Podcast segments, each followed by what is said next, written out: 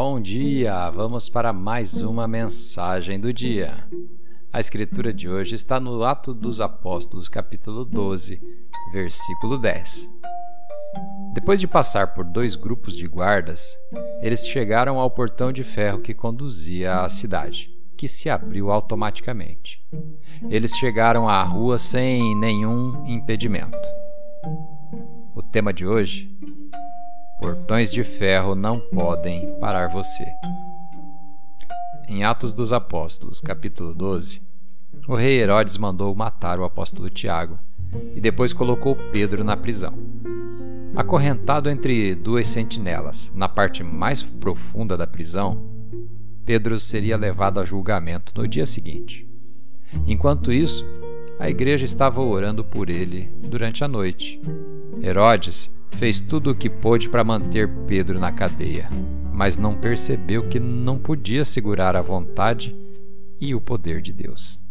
No meio da noite, um anjo chegou e levou Pedro, passando guarda após guarda e através do último portão de ferro, para a liberdade daquilo que teria sido o fim de Pedro. Podemos ver algumas portas fechadas e que deveriam nos impedir uma doença, o vício, a falta de experiência profissional. Elas se abrirão por conta própria. Não vai ser nada do que você pode fazer. Você será promovido, apesar de alguém estar tentando te impedir. Eles podem tentar fechar a porta para você conseguir o contrato, a bolsa de estudos ou o empréstimo, mas Deus abrirá essa porta. Fique em paz. Você e Deus são a maioria. Vamos fazer uma oração? Pai, obrigado por abrir portas de maneira sobrenatural e fazer acontecer coisas que eu não posso e nem mereço fazer acontecer.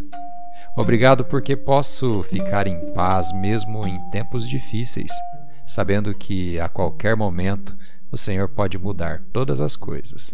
Confio no Senhor por isso, descanso em Sua paz. Em nome de Jesus. Amém.